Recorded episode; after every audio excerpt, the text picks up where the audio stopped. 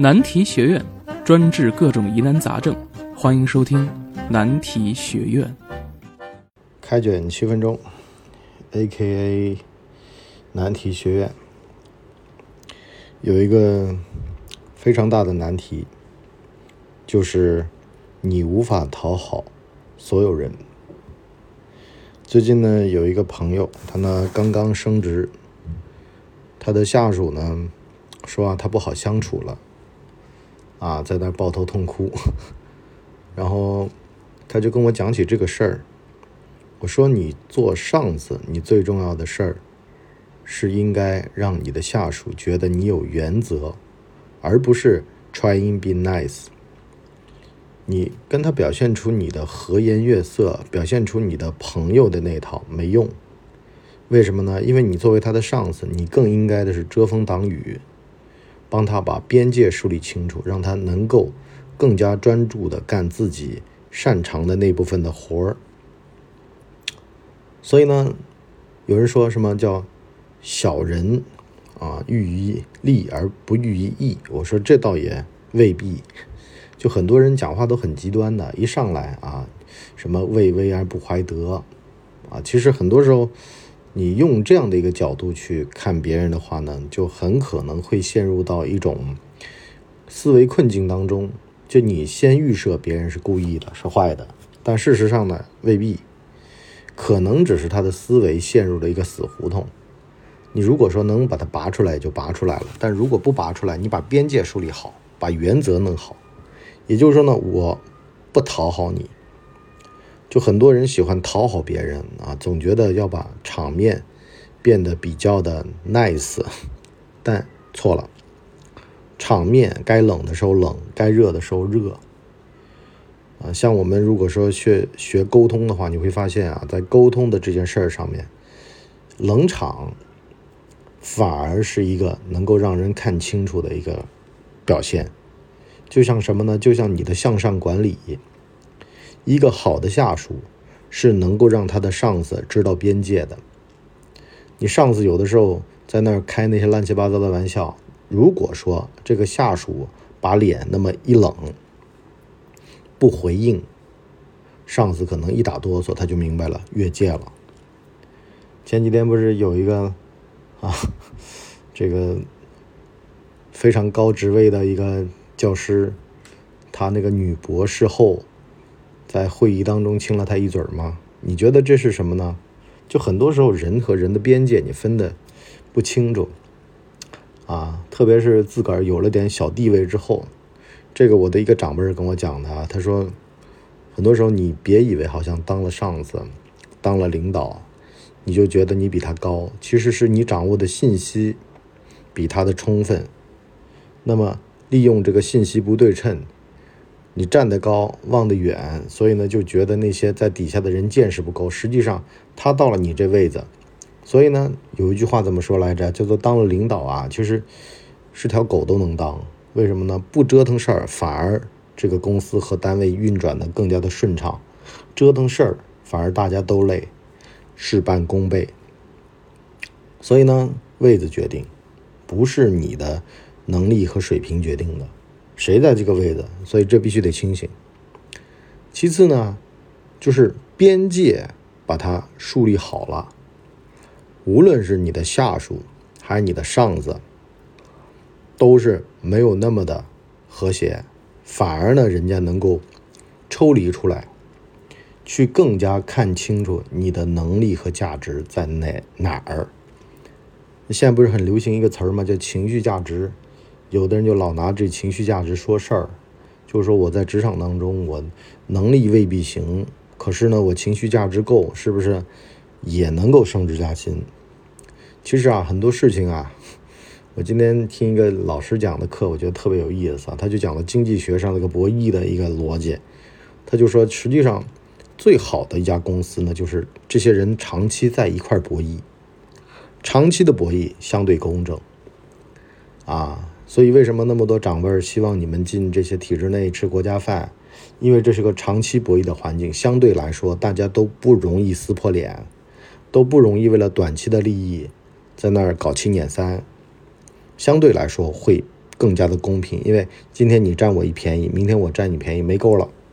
可是呢，大家都会表现出比较和善的那一面，是因为呢，他要一辈子可能都在一个公司单位里面生活的，所以呢，会比较向善，比较从善良的那个角度去看问题、去思考、去做事儿。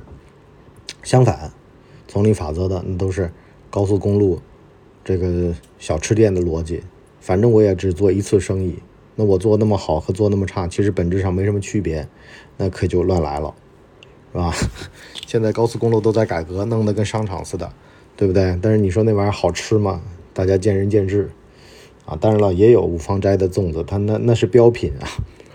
那么回过头来说，你说你表现的。比较和善有什么用呢？实际上，很多时候啊，会一叶障目。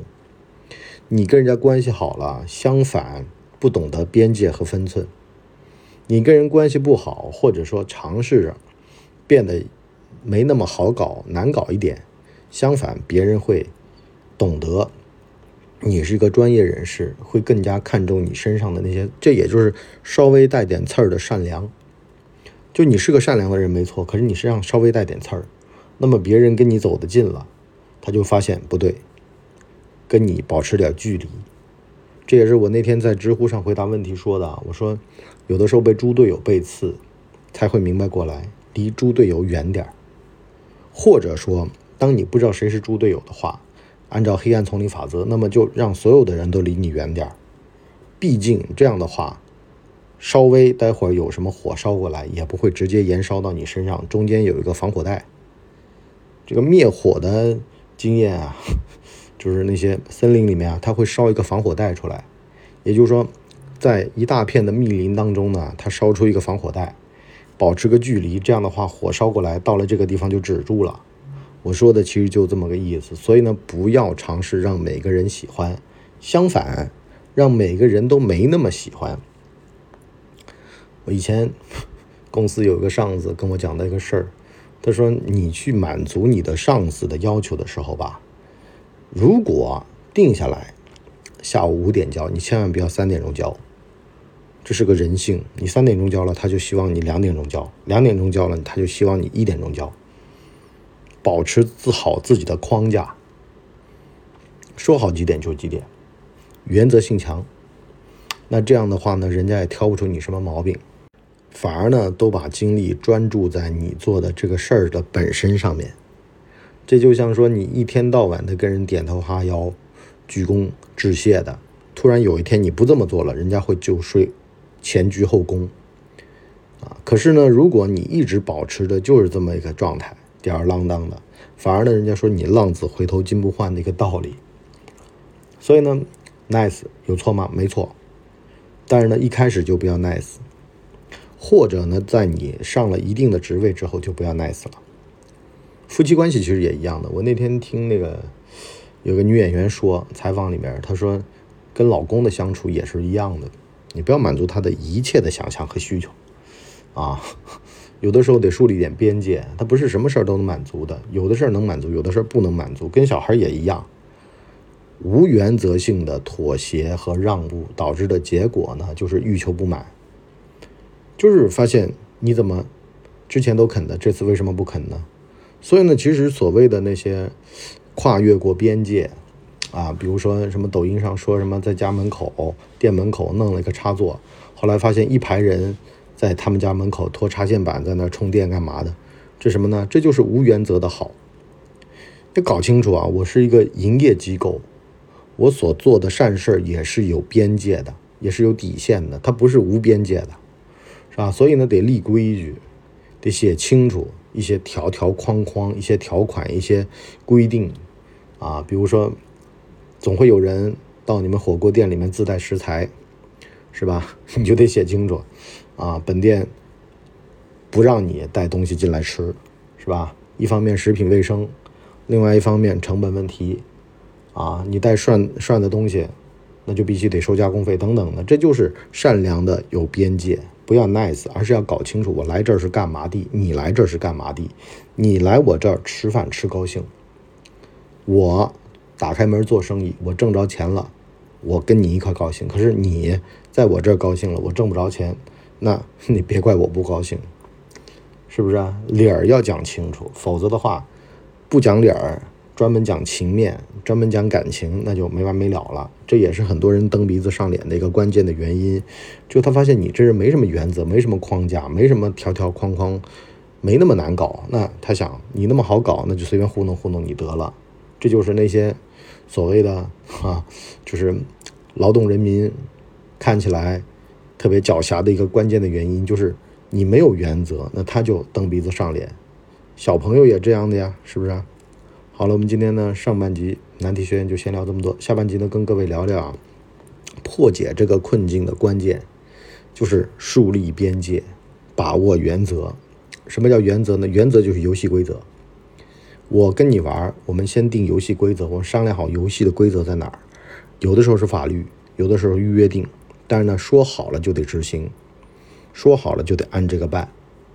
你不要跟我讲这个合约里面的内容再谈，这已经谈好了就不要再谈了。接下来就执行了。相反，这样相安无事。如果一天到晚的，然后让你让，叫做所谓的让道不让速。那他车开到你车道上，你车往旁边一打，你撞了别人家的车，跟他是没有关系的，那你就得负全责。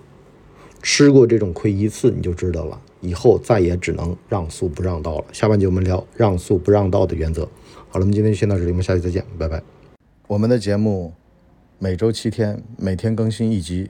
如果您还觉得不够听的话，可以去听《谋略的游戏》，现在已经更新到第三季。我们全网都叫干嘛播客，感谢您的收听，我们付费下半集再见。